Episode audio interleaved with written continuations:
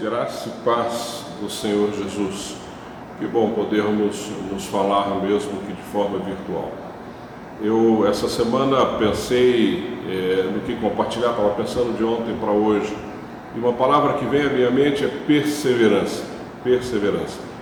Para mim, não, não há dúvida de que este é o momento que nós devemos perseverar. Por isso aqui o tema da minha breve meditação hoje é momento de perseverança. Perseverar é prosseguir, é persistir, perseverar, é, perseverar é continuar, é não parar, é avançar, é ter um objetivo, é ter um alvo, é buscar isso, é trabalhar para isso, é se esforçar para isso. Isso é perseverar. Paulo, quando escreve aos irmãos de Filipos, ele está dando uma orientação a esses irmãos no sentido de que eles deveriam perseverar em algo. E aqui eu quero compartilhar com vocês Filipenses, no capítulo 3, a partir do verso 12, olha o que Paulo está dizendo aos irmãos de Filipos. Ele diz assim, a partir do 12: Não que eu já o tenha já recebido, ou tenha já obtido a perfeição, mas prossigo para conquistar aquilo para o que também fui conquistado por Cristo Jesus. Ele está falando aqui da ressurreição dos mortos, é, no verso 11, ele está falando sobre ser o discípulo de Jesus, sobre é, o alvo de estar na eternidade com o Senhor. E ele continua no 13, dizendo assim: Irmãos, quanto a mim, quanto a mim, não julgo havê-lo alcançado, mas uma coisa faço esquecendo-me das coisas que para trás ficam e avançando para as que estão diante de mim. E aí ele finaliza aqui no 15, que é o que eu quero compartilhar no 14, prossigo para o alvo, prossigo para o alvo, para o prêmio da soberana vocação de Deus em Cristo Jesus. Paulo está dizendo aqui para os irmãos de Filipos: olha, esqueçam ah, o que passou, esqueçam a vida que vocês levaram, esqueçam a forma que vocês viviam. Agora é uma nova vida, é um novo momento. Vocês tiveram um encontro com Jesus nós precisamos viver uma nova vida, prosseguir para o alvo, prosseguir avançando, não perder o nosso alvo de vista. Vamos estar com o Senhor por toda a eternidade. Cristo morreu na cruz, ressuscitou para o terceiro dia, venceu a morte e nos deu vida, nos deu vida eterna. É isso que Paulo está orientando aqui aos irmãos de Filipe para que eles pudessem prosseguir, perseverar e não desanimar. Quando penso em perseverança, ah, me vem à mente uma imagem de uma mulher ela se chama Gabriele, Gabriele Anderson, ela é suíça. E talvez enquanto eu estiver falando você vai lembrar da imagem porque isso marcou a história. Em 1984, a Gabriele tinha 39 anos eh, e ela competiu na maratona ali nas Olimpíadas de Verão em Los Angeles, 1984 essa mulher deve ter se preparado para essa maratona. Ninguém corre uma maratona sem se preparar. Deve ter se preparado, ter se esforçado, alimentação, a, a, a parte é, de exercícios, deve ter corrido várias e várias vezes essa maratona. Mas a, a Gabriele, faltando então 200 metros para terminar a maratona, ela está exausta, ela está cansada, ela está no, no, limite é, do seu físico e talvez aí também do emocional. A Gabriele leva 10 minutos para competir, para concluir os últimos, uh, os últimos 200 metros. 10 minutos. A Gabriele tinha um alvo que era ultrapassar a linha de chegada. E você vai ver na imagem, você já deve ter visto, quando ela cruza a linha de chegada, ela desmaia nos braços dos médicos. Interessante.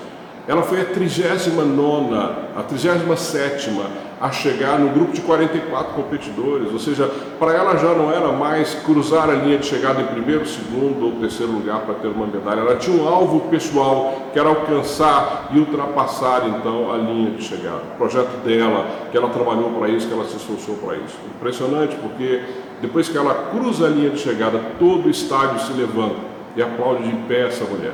Ela entrou para a história. Se eu te perguntar quem é o vencedor dessa maratona, talvez você não lembre, você não saiba, talvez você tenha que pesquisar. Mas quando eu falo da Gabriele, talvez você não lembre pelo nome, mas você lembra pela imagem que já foi exaustivamente é, é, passada em todas as vezes que nós vemos Olimpíada, alguma competição, quando se fala de esforço, perseverança, a Gabriele está lá. Entrou para a história, porque ela tinha um alvo, ela buscou, ela trabalhou para isso, ela não desistiu. Ela não desistiu. Paulo está orientando aqui os irmãos de Filipos nesse sentido, de que eles deveriam continuar prosseguindo para o alvo da soberana vocação, de servir ao Senhor, de ser discípulo dele, de viver segundo a sua palavra. Perseverar, amados, então, é vencer obstáculos.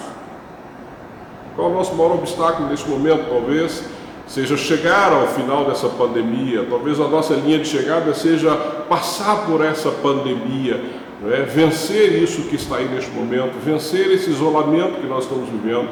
Talvez o nosso maior obstáculo, e por isso precisamos perseverar neste momento, é aprender a conviver dentro de casa uns com os outros, é respeitar esse limite tão, tão, tão, tão, tão próximo, é respeitar o outro, que talvez nós estávamos habituados a sair de manhã, voltar à noite, as famílias estavam habituadas a isso, mas hoje não. Hoje acordamos, estamos ali 24 horas juntos. Talvez a perseverança que você precisa seja vencer esse obstáculo de reaprender como viver dentro da sua casa, com seu esposo, com a sua esposa, com seus filhos, ou avô, avó, mãe, pai, não sei com quem você está vivendo, mas reaprender respeitando os limites, respeitando uns aos outros. E Paulo nos orienta também, quando olhamos para Coríntios, há uma orientação muito clara quando diz respeito a, a um momento de tribulação. 2 Coríntios, no capítulo 4, versos 8 e 9, e por isso é que nós precisamos perseverar, e mesmo no meio das lutas, ele diz assim: olha, em tudo somos atribulados, mas não angustiados, perplexos, mas não desanimados, perseguidos, mas não desamparados, abatidos, mas não destruídos. Amados, essa é uma outra orientação da palavra de Deus que nós precisamos tomar para nós. Precisamos olhar para uma orientação dessa e entender que o Senhor é conosco, ou seja, estamos passando e vamos passar e não sabemos quanto tempo vamos passar por essa tribulação, mas não podemos ficar angustiados. Sabe por quê? Porque é o Senhor que nos dá paz no meio das tribulações. A Bíblia diz que Ele nos dá uma paz que excede todo entendimento, uma paz que esse mundo não entende, não pode entender e não vai entender só aqueles que têm Jesus como Salvador e Senhor. Só aqueles que o conhecem de forma íntima é que vão entender essa paz no meio da tribulação. Que o Senhor encha o teu coração de paz, que você não perca isso de vista. Estamos passando por uma tribulação, mas não ficaremos angustiados, porque Ele nos dá, ele nos dá paz. Ele enche o nosso coração de paz. Perplexo? Claro que estamos. Todos nós estamos perplexos quando olhamos para o que está acontecendo no mundo, quando olhamos para o que está acontecendo na nossa cidade, no nosso país, em outros países, é, ficamos perplexos. Nós não podemos nos desesperar.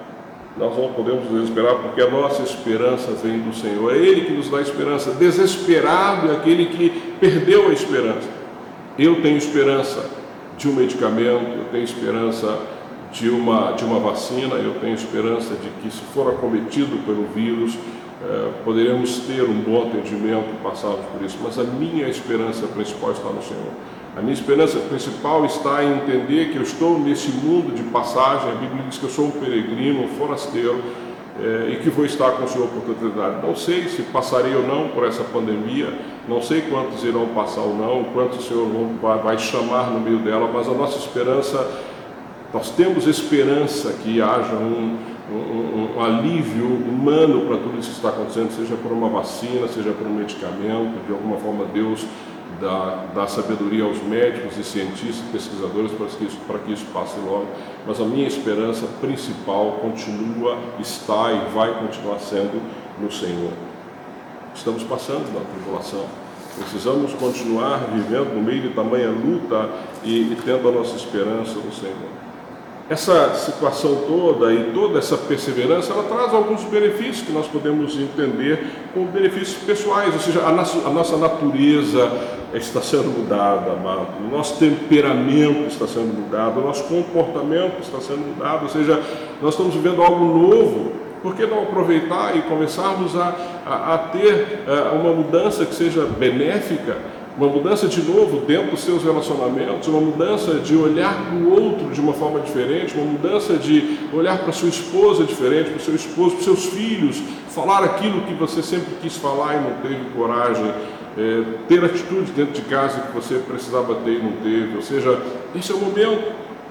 E é impressionante porque eu tenho certeza que essa mudança, a partir da perseverança, ela vai nos fazer mais resistentes e ela vai nos levar a vencer esses obstáculos que estão aí. Não é um momento de desespero, não é um momento de crítica, não é um momento de apontar o dedo, é um momento de juntos, caminharmos juntos, é, ajudarmos uns aos outros, é, reaprender essa relação familiar que às vezes foi perdido. Vai para a palavra, a palavra nos orienta como ser o melhor marido, a melhor esposa, o melhor filho, o melhor cristão, o melhor amigo neste momento. Não abra mão é, da palavra de Deus como orientação no dia a dia. E aqui há uma, da parte de, de, de Deus, para mim, para você, há um, uma, uma, uma Há uma vitória naqueles que perseveram, há uma promessa de vitória para aqueles que perseveram. Romanos, no capítulo 5, eu quero finalizar, Romanos capítulo 5, versos 3 e 4, ele diz assim: Olha, não só isso, mas também nos gloriamos nas tribulações. E ele diz assim: Porque sabemos que a tribulação produz perseverança. A tribulação estará produzindo, está produzindo em mim e você perseverança. A perseverança, um caráter aprovado e esse caráter aprovado é o que vai gerar em nós esperança. Eu quero terminar é, essa palavra enchendo o teu coração de esperança, esperando que esta palavra enche o teu coração de esperança, que a tua perseverança, que gera em você esperança, esperança de que um dia vamos estar com o Senhor, esperança de que seremos melhor ao final de tudo isso, esperança de que vamos tratar uns aos outros melhor, seremos mais solidários, nos importaremos mais uns com os outros né? Nos importaremos com pessoas e não com coisas, porque neste momento as coisas, aquilo que você tem, recurso, uh, bens, não fazem a mínima diferença nós estamos vivendo. O que faz diferença hoje é ombro a ombro, é estarmos juntos, é caminharmos juntos, sabendo que ao final de tudo isso nós seremos muito melhor do que somos hoje. Mas a esperança maior é aquela de que vamos estar com o Senhor por toda a eternidade, seja ah, passando por essa pandemia, por outras situações que vier, mas que a nossa vida não finaliza aqui, Ele nos garante que estaria conosco por todo o tempo, por toda a eternidade, nunca nós nos, nos, estaríamos só e que um dia vamos estar com Ele é, é, por toda a eternidade. Que Deus te abençoe, que o teu coração seja inundado de paz e que acima de tudo você tenha esperança, esperança no Senhor, que nós possamos continuar vivendo e perseverando por Ele, para Ele e com Ele. Que Deus te abençoe. Aqui é o pastor Wilde, aqui de Santo André, São Paulo. Foi muito bom ter esse tempo contigo. Que Deus te abençoe, querido. Fique na paz do Senhor Jesus.